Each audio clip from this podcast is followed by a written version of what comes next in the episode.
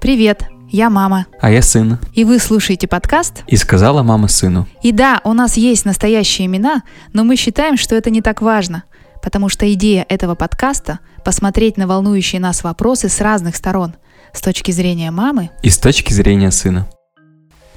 Привет, сын. Привет, мам. Сегодня я хотела бы с тобой поговорить вот о чем. Про разделение мужских и женских обязанностей, когда вы в отношениях. Почему эта тема меня интересует? Потому что вот мы с тобой разговариваем, рассказываешь о том, как вы живете, и я периодически отлавливаю моменты, которые меня удивляют. Это неплохо, это просто по-другому. Это не так, как в моем представлении, и не так, как я привыкла. То есть меня интересует сейчас вот что. Вот мы с твоим отцом живем по определенным правилам. Разделение семейных обязанностей, домашних обязанностей, вообще обязанностей мужских и женских. Так, как меня воспитывали, как его воспитывали, как вообще наше поколение воспитывали. Вы, я смотрю, совершенно по-другому живете. И для меня некоторые вещи кажутся, ну, какими-то необычными. Я не могу сказать, что неправильными, удивительными. Они вызывают у меня удивление. А что, так можно было? И какие-то вещи я такая думаю, блин, я тоже так хочу. Можно я так же буду делать, как вы? Вот про это я хотела поговорить. Я, когда росла, ходила такая фраза, что женщина должна быть босая, беременная на кухне. Это все еще идет вот с тех времен, когда баба занималась домом, детьми и вот этими штуками. И когда я стала взрослой, женщины работали, делали карьеру, э, становились успешными, но при этом мы все равно, карьеристки успешные, должны были вести дом, быт. Вот я очень четко помню, как я разрывалась между работой, забрать тебя из начальной школы, отвезти тебя на тренировку, забрать тебя с тренировки, а утром отвезти тебя в школу, при всем при этом как-то умудриться работать, а твой отец даже мысли не допускал, чтобы вернуться, ну, и тебя откуда-то забрать в течение дня. Ну, просто потому, что он, например, работал на режимном предприятии, ему нельзя было уйти оттуда. А я крутилась, и я понимала, что если я в какой-то момент не могу каким-то образом тебя привести забрать. Я искала варианты. Я договаривалась с таксистом. Ты помнишь этого дядьку? Помню, помню. Который потом ушел из такси, потому что он выращивал, э, не выращивал, а производил биогумус. Открыл свое производство биогумуса. Помнишь, что такое? Ну, я не помню про биогумус. Он покупал американских червяков, они ели землю, а выкакивали биогумус обогащенную какую-то землю. Он очень э, хорошо таки вдохновенно рассказывал о том, что он хочет этим заниматься, и он ушел из такси. Но я договорилась с таксистом, с которым просто случайно познакомилась. И когда я не могла тебя, например, забрать из дома, отвезти на тренировку, ну ты еще мелкий, и на общественном транспорте до третьего класса я тебя не отпускала, у нас все-таки город достаточно большой. Этот дядька заезжал за тобой, отвозил тебя на тренировку, возвращался обратно. То есть наш был такой а, карманный таксист. Или потом звонит мне и говорит, Катя, здравствуйте, ваш Никита у меня свои ласты забыл. Я говорю, ну можно ласты побудут у вас в машине до следующей Никиткиной тренировки? То есть эти вопросы решала я. Покупка продуктов, приготовление еды, сходить с тобой в больницу, купить одежду. То есть полностью тобой, ребенком своим занималась я. И у меня даже не было мысли о том, что этим может заниматься отец. Ну, потому что это вроде как женская обязанность. Приборка дома. Ты, спасибо, вырос и стал пылесосить. Нерегулярно, правда, но все равно. Какие-то вещи по благоустройству, по уюту дома. Это все было на мне. И мне хотелось работать, делать карьеру, мне это было очень интересно. Но при этом домашние обязанности с меня никто не снимал. И мне казалось, я была убеждена, что это нормально, потому что так жили все женщины, ну, все девушки моего окружения, так жили мои родители. Хотя мои родители, мама моя, она карьеру не делала. Она работала там, где удобно, рядом с домом. Когда брат пошел в детский садик, он был болезненным, она устроилась в детский садик нянечкой, чтобы просто быть рядом с ним. То есть такое было представление. И вот слушая тебя, я с удивлением узнаю, то есть вы в своих отношениях не делите так четко на мужские обязанности и женские обязанности, как было у меня. И с одной стороны, мне кажется, ну как-то что-то тут не так, а с другой стороны, я слушаю и думаю, блин, ну это ж так круто. Ну, потому что это же по-честному. Вы оба работаете, вы оба учитесь, вы оба ведете дом, быт, готовите еду. в моем случае отец смог мне помогать, если ему хочется или если я просила.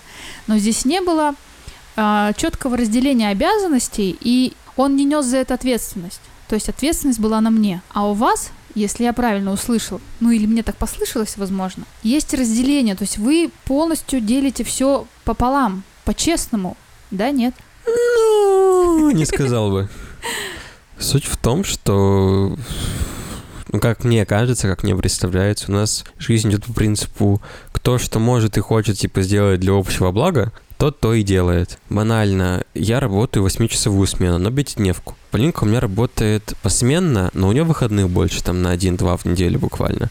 Соответственно, в свои выходные она может, там, не знаю, постирать там в стиралке вещи, там, приготовить, допустим, обед, что-то там полезное сделать, там, пропылесосить в конце концов. Когда у нее там смены стоят подряд, допустим, у нее бывает такое, что там 4 смены подряд, и потом, конечно, там 4-5 выходных, но все равно 4 смены подряд. А в это время все равно нужно что-то делать.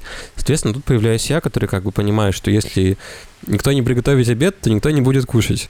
Если никто не постирает вещи, то просто как бы все, не в чем будет ходить никому. Поэтому как бы я вписываюсь в вот эту я историю. про то и говорю, понимаешь? Я про то и говорю. В моем случае, в моей жизни, если у меня четыре смены подряд, Никого это не волнует, все хотят кушать, и мама после четырех смен подряд должна прийти домой и приготовить еду. Ты если вспомнишь, пока ты в школе учился, я вставала очень рано и готовила обед с утра. Я не люблю разогретую пищу, мне ее есть не хочется. Я готовила с утра, будила вас, вы завтракали, я отвозила тебя в школу, дальше ехала на работу или на тренировку, потом на работу. Вечером ну, э, я, конечно, прямо из отца такого антигероя рисую, нет. Все-таки продукты покупал, какие-то базовые продукты, типа хлеб, молоко, маслица, то, что нужно каждый день. То есть это, конечно, было на нем потому что я порой поздно возвращалась, и у меня реально не было возможности пройтись по магазинам. Но вот именно ежедневные покупки, хлеб, молоко, вот такая история. Что-то более-менее глобальное, там, закупка продуктов каких-то, это, конечно, было на мне. Но вот слушая тебя, я все равно понимаю, что ответственность за быт вы делите пополам. Не вот типа моя ответственность отсюда до сюда, а твоя отсюда до сюда, а именно а, по возможности. Но это не значит, что если Полина приходит с работы, допустим, поздно, да, сколько у нее, 12 часов смена? Ну, она часто заканчивает в полночь. Вот. То ты сидишь и ждешь, типа, женщина, где моя еда? Мне утром на работу, мне нужен плотный завтрак. Нет ведь такого. Ну нет. Вот. А я возвращалась, если с работы домой в 12, ну не в 12, например, в 11, да, после лекции там или еще чего-то. Я утром все равно вставала в 5 или пол шестого и готовила еду. И я понимала, что, блин, я не приготовлю, никто не приготовит. Я про это. Ну, видимо, разные отношения получаются, да? Вот. Ну, я могу ее читать, конечно, что нам еду не приготовила. Да в чем смысл нам скажет, ой, Саня пошла спать, и в итоге я один фиг голодный остался, как бы. Мне уж проще самому приготовить. Я про то, что в моем сознании заложено, что я обязана, понимаешь? Так воспитали меня. И я была убеждена в этом. И если уж мне совсем не в моготу, я могла попросить помощи. И я помню, как со мной происходила ломка, когда ты был уже там в старших классах, может быть, одиннадцатый, может быть, первый курс. И я в какой-то момент понимала, что я вообще не вывожу. Тоже было много работы, много проектов, у меня обычно 2-3 работы. И в какой-то момент я поняла, что я не могу, блин, больше вставать пол шестого, потому что я вообще так-то сова. И готовить завтраки. И я как-то сказала, ребят, ну можно я больше не буду? Ты мне такой, так и не делай. И для меня такой был шок. В смысле? Я же обязана, это же мой долг, я же должна, у меня же должна быть семья накормлена. Ты такой, да ладно, мам, ну устала и, и не вставай, мы сами. Я один фиг каш ем по утрам, только до творог, да и все. Ну так вот, ну, понимаешь? А я-то была убеждена, что если я этого делать не буду, то ведь все, мир рухнет. Семья по швам, мир прямо в дребезги. А оказывается, ничего страшного. И оказывается, можно по-другому. И оказывается, если я этого не буду делать, а сейчас я этого не делаю именно вот из чувства долга и обязанности, то Земля не сходит с орбиты. Как вы дошли, короче, до жизни такой? Расскажи мне, поделись секретом.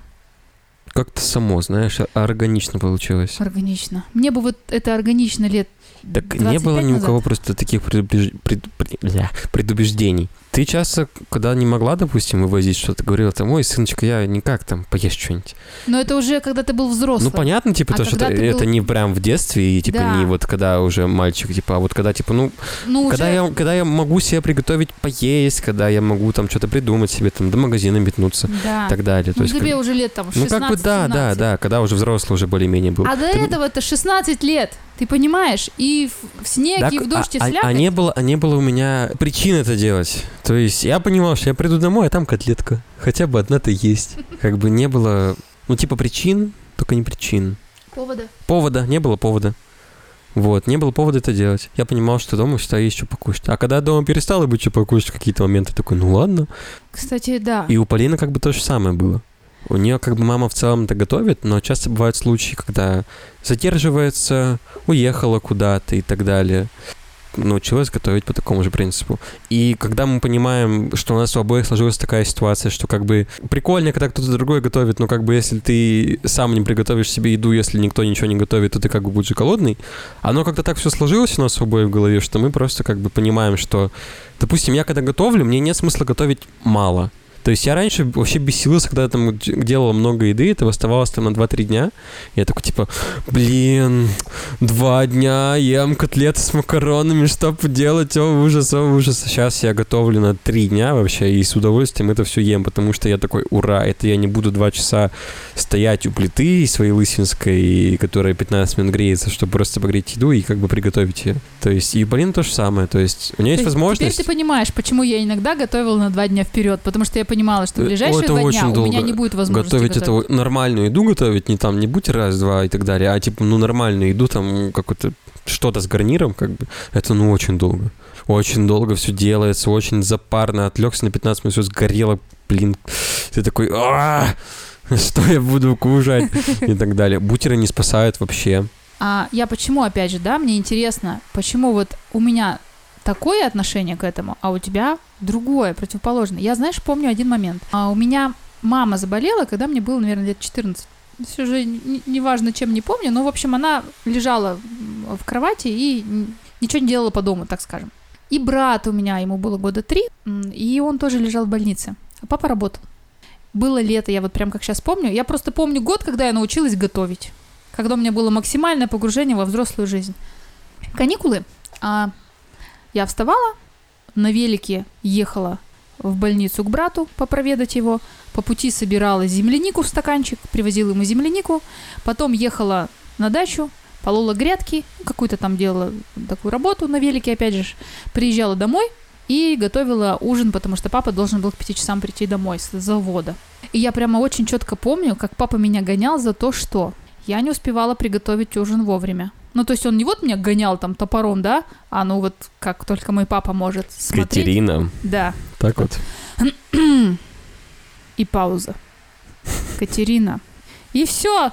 Лучше топором, знаешь. Очень было вот страшно его разочаровать, быть в его глазах не, не идеальной дочерью. Вот так вот. А, И я помню, что он мне внушал, ну, разговорами, да, что к приходу мужчины домой должно быть первое, второе, третье компот. Что картошка в супе не должна быть разварена. Что бульон в супе должен быть прозрачный. 14 лет, это лето я не забуду никогда. Я научилась готовить. Я потом приехала в общагу и всех девчонок учила. Первое, второе, третье компот. Картошка не должна быть разварена. Бульон должен быть прозрачный. Вот, я помню это лето. И может быть тогда в моем сознании сложилась вот эта история о том, что чем бы ты ни занималась целый день, а я еще раз говорю, мне вот присесть некогда было. К брату сгонять, грядки прополоть, что-то там еще, да? Мое лето так-то. Но к приходу мужчины первый, второй, третий компот. Обязательно. Ты ведь тоже рос примерно в такой же ситуации. Конечно, я тебя так не воспитывала, во-первых, потому что ты мальчик, но ты же видел, что происходило в семье, да? Что вот к приходу мужчин домой есть ужин. Утром вы встаете, свеженький горячий завтрак. Я помню, когда на работе с коллегами делилась э, элементами своей жизни и рассказывала, что вот я встала сегодня, там приготовила завтрак, всех покормила, там отвезла, еще чего-то. Мне все время крутили у виска несколько человек. Кстати, эти несколько человек не были в отношениях и в браке. Вот я тоже сейчас анализирую. И говорю, Катя, ты с ума сошла? Ты что прям... Ну-ка прекращай готовить завтраки по утрам для своей семьи. Ну что ты прямо вот вообще вся погрузилась? А для меня это было естественным, комфортным и даже приятным. Но я люблю готовить. Я люблю, когда вы едите, вам вкусно. Я вижу, что вам вкусно, и от этого получаю удовольствие. При всем при этом вы совершенно спокойно сейчас делите быт, обязанности, без претензий друг к другу. Если Тоже, опять же, спорная есть ситуация. претензии, да? Да. Ну хорошо, а есть у вас какие-то обязанности, которые делаешь только ты или только Полина? Ну, как-то так, опять же, сложилось, что я за техническую сторону дома отвечаю. Ну вот это вообще же очевидно. Еще бы я розетки чинила. Так, вот это я точно не А, делаю. ну, ну, вот- вот опять же, да? У тебя в голове вот это на уровне аксиомы Да, есть. Да, Что, типа, как бы первый, второй, третий компот, но розетки не моя юрисдикция, я туда не лезу. да. А как бы, не чтобы ты понимала, я научился вот эти розетки менять видосы на YouTube и два вопроса к отцу, как бы вот все, вот и научился менять. То есть, э, в принципе, любой из нас мог так сделать. Но я не полезу в розетку даже после роликов на YouTube. Я вообще не хочу с этим. Ну вот нет. Ну, как бы... Я в- лучше мужа я на имею, час виду, я имею в виду, что в целом любой из нас смог бы этому спокойно научиться. И как бы это не очень сложно, это довольно быстро, не напряжно, как бы так. В принципе, любой из нас мог. Ну, типа, ну, научился я просто первый, поэтому я это делаю. Чиню там все постоянно, что отваливается, отпадает. Ну, что, типа, я это могу сделать, и мне это не сложно. Все-таки есть некое разделение на мужское Ну и да, женское. есть, конечно. все-таки то, что и в моем восприятии есть, технические работы по дому, электричество, починить трубу, розетку, наточить ножи, приколотить гвоздь. Ну, просто суть-то в том, что это не на уровне базиса и аксиом. В плане, если я уеду, допустим, куда-нибудь, и у Полины э, нужно будет там поменять розетку срочно прям, и прям муж на час не успеет доехать, все взорвется, мне кажется, она разберется. Для нее это не будет так, что это не моя зона, я туда вообще не лезу. То есть она в целом туда может спокойно залезть. Вот я не разберусь. Ну вот. Ну, она как бы я не, даже пытаться она не буду. будет считать, вот она вот не будет так делать, что типа я даже пытаться не буду. Она, воз, воз- ну я не знаю, возможно попробует. Мне кажется, так это работает. Я забываю стирать там, допустим, эти все вещи часто. Вот до состояния, когда у меня... е- Вот пока у меня есть там одна футболка и одни штаны, я ничего стирать не буду. Опять же, я не часто, не часто пылесошу дом. Но я прихожу Ты после... так-то и дома последнее время Да не я- часто это Ну, делал. я и говорю, типа, то, что мне в целом нормально, пока у меня ноги не черные, когда я хожу по, как бы по дому, мне тоже ок. Э, то есть у меня это более повышен, как, не как это назвать? Порог, Порог, порог да. чистоты. Порог чистоты у меня типа более высокий. наоборот, пониже. Более низкий, да? Да. Более низкий. Низкий порог чистоты получается. То есть мне как бы... Я, я в целом-то чистоплотный, но моя чистоплотность... нюансы. Но есть нюансы, да. А вот у девочек, у них другой и другая суть. Типа для них это уже грязно. И они могут там помыть что-то, там, по- почистить и так далее. Никто никого не пилит по поводу того, что ты там разбросал и так далее. Все как бы просто, ну, блин, дурак, сейчас придется мыть за тобой, как бы вот. Но опять же, опять же разделение, то, что никто за чужим, ну, за другим человеком посуду как бы не моет. Каждый Ты- сам за себя. ну, как бы да, потому что нафига. Создается какая-то, знаешь, некоторая расхлябанность. Типа то, что я не помою посуду, потом кто-то придет, он психанет и помоет за меня. Вот что-то такое. И как бы это входит в привычку, в систему, и как бы человек никогда с собой посуду не моет, а второй человек по привычке уже просто моет за всеми. А тут как бы, опять же, ты понимаешь по принципу того, что если я сейчас ее не помою, то я просто мне нечего будет есть завтра завтрак. Как бы по такому принципу все работает. Вот. То есть принцип общаги да. такой. Ну, типа, да. Здоровой общаги. По-моему, так и хорошо делать. Я знаю, сейчас ты рассказываешь, я вспомнила один эпизод, который до сих пор вызывает у меня улыбку. Мы жили в общаге, а, филфак, и с нами учился мальчик один. Мальчик был такой романтичной натуры, писал стихи, нелепые, конечно, но писал. Важен сам факт, да? Важен сам факт, что он писал стихи, он был вот такой вот весь. И чтобы легче было выживать, мы так скооперировались, что он столовался, если можно так называть, вместе с нами. То есть у нас жило четыре девчонки в комнате, и вот он пятый. То есть он покупал продукты в складчину, в общую корзину, и мы готовили на всех и на него в том числе. И я просто помню один эпизод, по-моему, пятый курс, мы приехали после каникул обратно в общагу, какая-то у нас перестановка. Короче, он сидит, чистит картошку для какого-то нашего блюда и напевает песенку такой «Женское счастье, был бы милый рядом». Причем не вот он ее осознанно напевает. Ты знаешь, мелодия так прицепится. Это вот как раз а, конец 90-х. Это была одна из популярных песенок. А мы с моей подружкой в этот момент приколачиваем гвоздь в стену для того, чтобы повесить зеркало. И вот мы что-то так обсуждаем, приколачиваем этот гвоздь, где-то стрельнули молоток, колотим этот гвоздь, он не входит. И в этот момент мы осознаем, что мы, девочки, вколачиваем гвоздь в стену, а мальчик сидит, чистит картошку и напевает песню про женское счастье. Мы, конечно, очень долго смеялись, и этот эпизод очень в моей голове зацепился как нечто не свойственное вообще, ну, моей картине мира и абсурд. Но по большому счету то, что ты рассказываешь, и вот тот абсурд, это ведь одно и то же. То есть ты можешь спокойно чистить картошку, и как ты говоришь, в случае чего Полинка полезет э, делать розетку. Мне так кажется. Я не знаю, может, мне тоже такая, такое отношение, конечно, есть в какой-то степени. Но у меня ощущение, что если что, она, типа, может раз, раз, раз, разберется. Есть, есть какие-то еще зоны, в которые ты не лезешь, которые как бы у тебя на уровне подсознания чисто мужские? Есть у тебя такое? Ну, я, например, не полезу ремонтировать бытовые приборы. Просто не понимаю. Не буду ничего приклеивать в нашем доме, приколачивать не буду. То есть все, что касается ремонта, я могу кусок обоев приклеить, который кошка оторвала. Например. Это я понимаю, как сделать и отдаю себе отчет. Но вот, например, у нас недавно э, раковина в ванной отклеилась от стены и начинала немножечко шататься. И я ждала, когда отец приедет из командировки ее починит. Хотя чисто теоретически я знала, где у него в кладовке лежит клей, чисто теоретически я могла понять, как это сделать, но нет. Ну, потому что я, во-первых, понимаю, что я, а, сделаю это хуже, чем он. Но он же ведь не варит борщ, потому что он сделает это хуже, чем я. Хотя теоретически он может его сварить. Но вот вещи, касаемые именно вот таких технических моментов, что-то починить, отремонтировать, особенно бытовые приборы, связанные с электричеством, это вот нет. А что-то еще? Я, наверное, не хочу покупать, ну, например, картошку килограммами, но тут понятно почему. Мне просто физически тяжело и тяжело нельзя поднимать. Ну так вот получается только все, что связано с ремонтами какими-то силовыми штучками. Да, да. Все остальное я делаю. Вот вас сейчас нету, отец в командировке, ты живешь отдельно.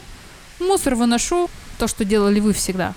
Приборка дома, у меня теперь есть Илюшка. Он у меня и давно был, просто мы его не запускали, пока ты сидел на дистанционке. Он бесит, когда жужжит и ходит по дому робот-пылесос. Сейчас у меня Илюха, я ухожу на работу, включаю Илюшку, вечером прихожу, он стоит на месте, все чистенько. Хорошо, а у тебя встречный вопрос. Есть что-то такое, что ты не будешь делать, убежден, что это должна делать только девочка? Ну вот сходу назвать не могу. Попробуй понакидывать варианты, я, может, тебе скажу. Ну, Сразу скажу, готовка – нет. Стирка-уборка? Стирка-уборка тоже нет. Глажка? Глажка. Глажка, я сам себе рубашки глажу, нет. Ну, понятно, что родить ты не сможешь за девочку. Ну, понятно. Это не, это не в счет. Вот, насчет воспитания детей очень интересная ситуация. Я буду проводить досуг. Точно. Я готов взять на себя часть некоторых обязанностей. Там, забрать откуда, перевести куда-то, там, что-то поделать, э, посидеть, там, не знаю. А в декретном отпуске будешь сидеть? Ну, например, у Полины мне бы очень, работа. Мне бы очень не хотелось. Насколько офигенная, смотри. Ну, например, у нее такая работа, которая а, вас обеспечивает, а у тебя просто Смотри, меньше давай будем говорить более конкретными категориями, чтобы это не было а вот, вот так вот и так далее. Допустим, я работаю за 35 тысяч, условно, да, в месяц, а она работает за там 1200, допустим мы понимаем, что мы 35 тысяч в общую копилку, типа, особо никуда не кладутся. А на эти 200 тысяч мы, по сути, живем. Как бы в целом можно как бы уйти. Я бы ушел. Это объективно, рационально, типа, лучшая вещь. Пеленки, подгузники. Очень, конечно, не хотелось бы, но объективно. Типа, а что делать? От, от 200 тысяч отказываться, чтобы ради на 35 тысяч выживать как-то? Ну, типа, нерационально. На больничный уйти. Что на больничный уйти? С ребенком уйти на больничный? В плане? Ну вот он заболел, ну. обычно мама. То есть у меня, например, такая работа была, проекты какие-то, да, мне вообще сложно было уйти на больничный, и я там выкручивалась порой полдня, например, я с тобой с утра сижу, потом я в обед уезжаю, отец приезжает после обеда, подменяет тебя, потому что нет возможности уйти на больничный. Было у нас такое время. Например, малыш заболел, и кому-то из родителей нужно с ним на больничную уйти. Ты готов? А бабушка зачем? А бабушка путешествует. Да, конечно. Не, ну, во-первых, на пенсию можно выйти гораздо позднее, чем раньше. Раньше женщины в 55 выходили, а сейчас вроде как в 60. И раньше действительно бабушка выходила на пенсию в 55 и подменяла родителей. Но в твоем случае у нас обе бабушки живут не в Перми, и поэтому тебя никто из бабушек э, на больничный к себе не забирал и к нам не приезжал. Мы сами выкручивались. И преимущественно на больничный, конечно же, с тобой ходила я. Но что я сделала? Ты помнишь? Нет. Я твой иммунитет поднимала. Ты у Почему? меня болел с первого класса по девятый. Один раз в году, весной, одну неделю. Ты помнишь, ты не, вообще не болел? Потому что я тебя закаляла, лечила травками, ягодками и так далее. Ты ходил в бассейн, и я тебе там капельки капала волшебные. Целый год перерыв делала летом, ну, иммуностимулирующее. И ты не болел, был крепким парнем. Потому что что? А потому что мне невыгодно было, чтобы ты болел, потому что моя работа вставала от этого. Один из вариантов решения. Если заболеет у вас, фу, не дай бог, ребенок, ну, не страшно. Например, какой-нибудь грипп или ОРЗ, ты готов уйти с ним на больничную? Ну, если у меня есть возможность, допустим, у Полинки нету, то да, почему нет? А вот смотри, в ситуации, когда у нее 200, у тебя 30, ты будешь сидеть в декретном отпуске, это очевидно, Ну, ну, понятно. выгодно. А, например, у вас совершенно одинаковые условия. И, в принципе, что одному, что другому уйти на больничный, а, ваша семья ничего не потеряет от этого, да? Но и ты скажешь, женщина, сиди давай с ребенком, у меня интересная работа. Она тебе говорит, слушай, у меня тоже очень интересная работа, важные проекты, я не могу уйти на больничный. Как будете решать? Ну, опять же, по ситуации нужно решать. Но в целом я не вижу ничего в этом такого плохого. Банально, допустим, я работаю на своей интересной работе, но у меня сейчас, допустим, это так, спокойненько там А так. нет, неспокойненько у обоих. В том-то и дело, что вот как бы это то. Ну, ситуация типа в плане, такая. ну, будем, значит, решать. Абсолютно одинаковая. Будем договариваться, значит, решать. Ну вот, когда ты болел, хоть редко, но болел, то больничный с тобой брала я, конечно же. Ну вот. Ну, типа, это, опять же, не так. Это как, это как с готовкой. Понимаю, что если ничего не приготовит никто, то голодные будут все. Мне кажется, тут такой же принцип то есть у будет. тебя нет такого ощущения, что с ребенком должна находиться на больничном мать? Нет, В больницу на приемы плановые какие-то должна ходить мать. не обязательно. В детский сад водить мать. Да. О, на собрание в школу и в садик. А, папа твой был на школьном мероприятии во втором классе один раз, когда мы делали 23 февраля, ты помнишь, наверное, да? Там папы, мамы, праздник был такой для папы и мам.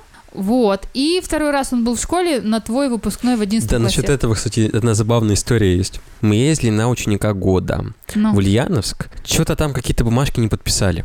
Что-то вроде согласия персональных данных, что-то вот, ну, короче, такая вот базовая формальная штука, но необходимая, без которой никак нельзя. А мы приехали и узнали это только, только на месте. А, мы же, типа, нес- несовершеннолетние и так далее. Нам, ну, типа, нужно, нужно было подпись закона представителя. А, естественно, в радиусе тысячи километров никого, никакого закона представителя ни у кого из нас не было. Там школа собрала какие-то старые бумаги с собой, тоже всякие бумажные штучки, нам сказали, ребята, нужно, короче, будет подпись поделать немножко. Ну, ничего серьезного, банально, вот формальная вещь, как бы, ничего страшного. И я смотрю, просто мне дают бумажку, а там подпись моего отца. А я вспоминаю, что я ни разу не помню, чтобы отец в школу приходил в принципе. Как бы он на собрание не ходил, он на мероприятия никогда не ходил. Вообще, типа, не ходил никогда никуда. Я такой думаю, откуда, типа, у них тут подписи, типа, отца-то как бы непонятно. А потом смотрю документы, это какой-то там документ с первого класса, 2007 год. Я такой, нифига себе. Сколько, 10 лет получается? Ну вот, в первом классе. 10 лет он не ходил в школу в принципе. Во втором классе на мероприятие, на выпускной в девятом, на последний звонок в девятом И в 11 и в одиннадцатом на последний звонок. Вот. И я каждый месяц в на совет гимназии, и каждый месяц на родительское собрание, да еще родительский комитет, и вообще в школе в твоей дурацкой жила какое-то время. Постоянно возвращалась с родительского собрания с этими историями про всяких ск- скверных теток и дядек, которые такие, да-да-да, нужно там что-то построить обязательно, лед лед. Ну, разные были истории, да. Ну так вот, ты будешь ходить на родительские собрания в школу, в садики? Очень не хотелось бы, но если надо будет прям, то, наверное, похожу. Буду тоже возвращаться такой, такие все там дураки, злые, скверные, агрессивные. Чем, ну, понятно буду, но если прям надо будет, то да. Я помню своего папу. Он э, в детском саду, когда я была маленькая, не хватало же мужских рук. Что, господи, в садах и в школах бабы одни работают. Вот я помню, что он что-то там помогал. Строил снежные фигуры или еще что-то такое. Твой дядя, мой брат, в прошлом году рассказывал, как они с каким-то другим папой строили тоже детскую площадку в садике у его сына. Какую-то там машину он из э, дерева собирал, красил, он так прямо рассказывал, то есть ему важно это было. Ты хотел бы в этом принимать участие? Или бы сказал, так, вон платьишко для куколки с шеи в садик, а я как бы красить стены не пойду. Ну, в плане, типа, если бы меня попросили в детском садике что-то там построить какую-нибудь штучку ради общего блага, типа, да? Ну, опять же, если вы, типа, время есть свободное, то чё бы и нет. А если есть возможность откупиться? Типа, Ну, если есть возможность откупиться и есть чем откупиться, то, конечно, конечно, откупиться. Чем мне время тратить свое на детскую площадку? у тебя все впереди, сынок. Ну, Ходи на собрание, будешь приходить такой же, как ясник. А что, прям обязательно не ходить? Ну, один из родителей должен ходить, если вы А нормальный если не родитель. ходит? Ну, плохо что? Ну и все? Все, не любят таких, Не любят таких? да? Да я там... Какие-то вопросы будут решаться, ты не будешь Да я на шторы буду в раз в год скидывать, как бы, и мне кажется, никто меня не любить не будет. Они такие, да, не ходит, да, площадки не строят, но на шторы исправно просто. Каждый год. Все. Хорошо, нет ребенка еще. Вот сейчас вы Ну. оба фигачите, да, и оба пришли в одинаковое время, поздно, Ну. уставшие оба, есть охота. Кто из вас будет готовить? Никто не будет готовить. Все сидят по огурцу и спать лягут. Тоже вариант. Ну, в общем, я поняла, что в твоей голове нет каких-то сложившихся убеждений, как в моей, да, что женщина босая беременная на кухне, к приходу мужчины первый, второй, третий компот, вот это все. Что в диалоге все решать будете. Ну, да. Всегда так было вроде. А хотелось бы тебе, допустим, ты весь такой клевый, крутой, работаешь, все в дом, все в дом, в семью, приходишь с работы, а там такая красивая жена тебя встречает, первый, второй, третий и компот.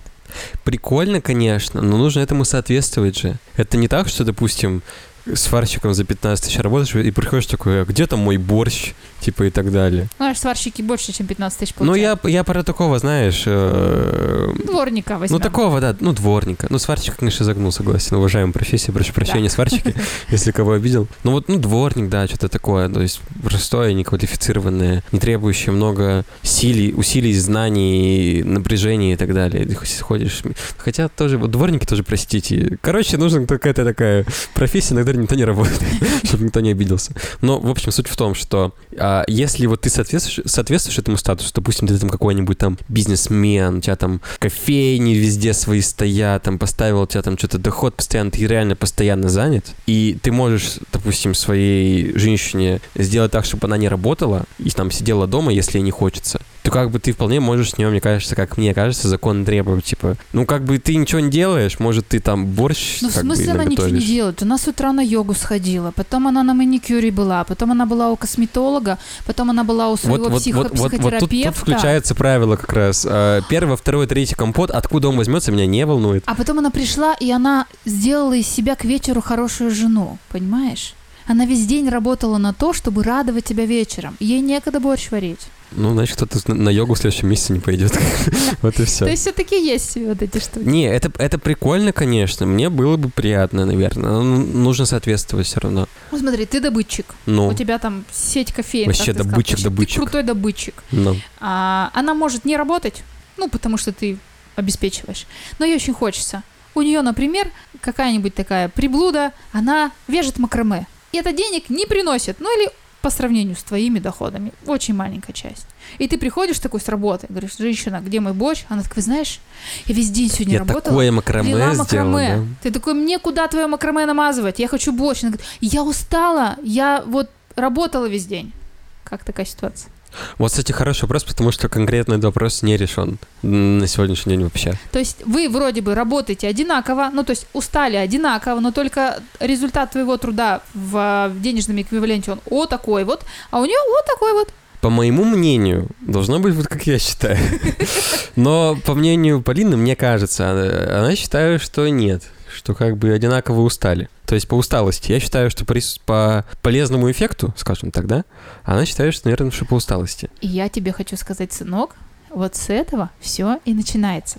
Когда я училась в университете, я тебе рассказывала, что у меня был один из любимых курсов по семейной психологии. И в каком-то из выпусков я рассказывала про то, как раньше решали вопросы с изменами и так далее. И я очень четко помню моменты, которые нам рассказывали и которые я прямо настолько запомнила для того, чтобы свою семейную жизнь строить идеально. Один из моментов такой был, например. Вот вы как нам рассказывали, влюбляетесь друг в друга, у вас отношения, вы, например, женитесь или живете вместе, но в мое время можно было только жениться. Жить вместе это было прямо изредка и осуждалось, без брака. И вот вы вдруг э, сталкиваетесь вот с чем. Например, в семье девушки мусор всегда выносит папа. И это настолько в ее сознании укоренилось, что в ее семье выносит папа, и она даже мысли не допускает, что этим может заниматься кто-то другой, ну потому что мама борщ варит в этот момент. А в семье мальчика Мусор всегда выносит мама, а еще и борщ варит мама, а папа, а папа, например, дом строит на даче. И если вы, как нам объяснял наш преподаватель, вот эти моменты до брака не обсудили, то когда вы живете вместе, окей, даже не про брак, да, когда вы начинаете жить вместе, картина мира одного и другого не складываются. И девочка абсолютно искренне убеждена, что если мужик не выносит мусор, он засранец, а мужик абсолютно искренне убежден, что она от него хочет, он так-то его не обязан выносить, потому что в его-то картине мира мужчина не выносит мусор. И вот из таких мелочей начинают складываться разногласия и так далее. И я прям четко помню, как мы с твоим отцом, еще встречаясь, сидим в парке около моей общаги, разговариваем, мы гуляли тогда очень много, вечер, осень, и я с ним обсуждала вот эти вопросы, кто в его семье выносит мусор, потому что для меня это было очень важно. Я хочу с тобой вот этот момент проговорить, что сейчас очень классно, что вы без каких-то устойчивых убеждений начинаете жить вместе и делите быт и ответственность пополам, договариваетесь и так далее. Но то, о чем я хочу тебе сказать, многие вещи действительно важно обсуждать. Ну, не думать, типа, вот он засранец какой, там за собой не убрал, или она какая-то там что-то для меня не сделала, а проговаривать это все, обсуждать и объяснять, почему для тебя это важно, или почему ты думаешь, что так должно быть. Потому что действительно твоя картина мира и картина мира твоего партнера могут не совпадать. В каких-то элементарных вещах, очевидных совершенно, которые и проговаривать-то не хочется, ну потому что они же очевидные. Ну так ведь? Нам скорее повезло в этом плане, что у нас коннект получился такой. И вот, опять же, включался принцип, если я это не сделаю, это никто не сделает. Я до девятого класса вообще стирать не умел, в принципе. Мне казалось, что это шайтан-машина, которая закладывает вещи и не отдает их больше никогда, поэтому я к ней не прикасался. По одному носку выдает из Да-да-да, всегда так было. Вот, а потом, когда ты уехала куда-то, да, на недельке две буквально, ну, недолго абсолютно. А, а у меня все еще закончилось, лето еще было, я постоянно, типа, ну, жарко же, все, все грязно, я такой, ну, ладно, будем с тобой разбираться. Я разобрался, как бы. И стирал себе вещи там в течение двух недель. Потом как-то еще раз так случилось, еще раз, как бы, уже норма, да. С едой то же самое было. Вроде мама как бы все готовит котлетки вкусненько, а потом как-то не приготовила, тоже там устала, уехала и так далее. И ты такой, а что делать? Ну, походу, сам. Вот у меня то же самое было. Ну, опять же, типа, если ты замечаешь. Я вот не замечаю, когда грязно. Мне говорят об этом, что дома грязно. Поэтому я такой, ну ладно, если грязно, то грязно. Я помню момент один. Ты учился в начальной школе. И меня в какой-то момент задолбал бардак в твоей комнате. Но он не прямо вот какой-то срачельник, ну какой-то бардак. Тут что-то лежит, какая-то вещь, какая-то игрушка или учебник какой-то, или еще что-то. Я просто генералила и решила прибраться в твоей комнате, а у меня был такой принцип. Комната твоя, мальчик, ответственность твоя. Я там, например, помою пол, пыль протру, но вот эти вещи ты сам прибирай за собой. И что-то меня взбесило, я прибралась. У тебя все разложила по порядку. И я помню, ты заходишь в комнату после школы, такой говорит, ой, мамочка, а ты что сделала? У тебя было такое удивление, потому что ты не узнал свою комнату, вещи были прибраны. Они были не прибраны, они лежали не в тех местах, в которых они должны лежать. У меня до сих пор такая... У тебя был хаос. У меня, у меня до сих пор такая штука, что я могу, допустим, кинуть вещь на стул, вот, вот тебе покажется, что я пришел там после работы, кинул футболку на стул просто так, чтобы она лежала. Но на самом деле я закинул ее на стул, потому что я всегда закидываю такие футболки на стул, потому что я в ней собираюсь идти завтра на работу. Это не бардак. бардак. Я, я, если я знаю, где оно лежит, это не бардак. Это система. Это порядок. В общем, запоминай все эти моменты, сынок. Это то, с чего начинаются ссоры. Потому что когда вы в начале отношений, влюбленность восторг от отношений перевешивает все вот эти мелочи. Но потом это проходит, и это абсолютно нормально и медицински доказано. Остается только просто хорошие отношения, и те вещи, которые тебя раньше не раздражали, приносили, да, некий дискомфорт, но не бесили тебя, они начинают бесить. И если это все заранее проговаривать, то тогда, возможно, вот это вот бесилово взаимное начнется гораздо позднее, чем оно могло бы начаться. Рассказывала же тебе, что мы с отцом первый раз серьезно поссорились, наверное, года через полтора после свадьбы. Или через год, я не помню. Ну, так прям, чтобы прям поссорились, прям вот вообще поссорились. И я разбирала свадебные фотографии и увидела, что на свадебных снимках у него ноги колесом. Через полтора-два года отношений. И я такая смотрю на него, как будто вообще вижу другого человека. То есть я полтора года просто не видела, что ноги колесом не то чтобы меня это не раздражало, я этого даже не замечала. Но когда вот эта вот влюбленность схлынула, уже серьезные пошли такие осознанные отношения, без эйфории гормональной, я Боюсь предположить, что он во мне увидел через это время. Косолапит. Косолапит, да. То, о чем я всегда говорю, все конфликты, они из-за плохих коммуникаций. Я что-то подумал, ты что-то подумал, мы что-то свое подумали, и каждый про свое сказал, и друг друга не услышали. И очень важно это все проговаривать. Можно я притчу? Можно? Можно? Можно? Можно? Ну давай, притчу Одна из свою. моих любимых притч как раз про коммуникацию. По-моему, я ее еще не рассказывала. Муж с женой 50 лет живут вместе в браке. Каждое утро на протяжении 50 лет жена брала булочку, разрезала ее пополам, верхнюю, самую вкусную часть, как она считала, намазывала маслом, отдавала мужу, а нижнюю, менее вкусную, намазывала маслом, оставляла себе. И вот так было 50 лет. И вот 50 лет совместной жизни, какая там золотая свадьба, да, в это время. В это утро она встает, берет булочку, разрезает пополам и думает такая, да черт побери, я 50 лет отдавала ему верхнюю в часть самую вкусную. Можно я хотя бы раз в жизни возьму ее себе, а нижнюю отдам ему? Ну хотя бы разик, ну 50 лет страдала. Разрезает булочку, намазывает верхнюю часть, оставляет себе, нижнюю отдает мужу и думает, вот сейчас он скажет, вот ты, коза такая, самую вкусную часть себе забрала, начнет меня ругать. А муж, получая нижнюю часть булки, говорит, дорогая, спасибо тебе за этот подарок. Она такая, в смысле?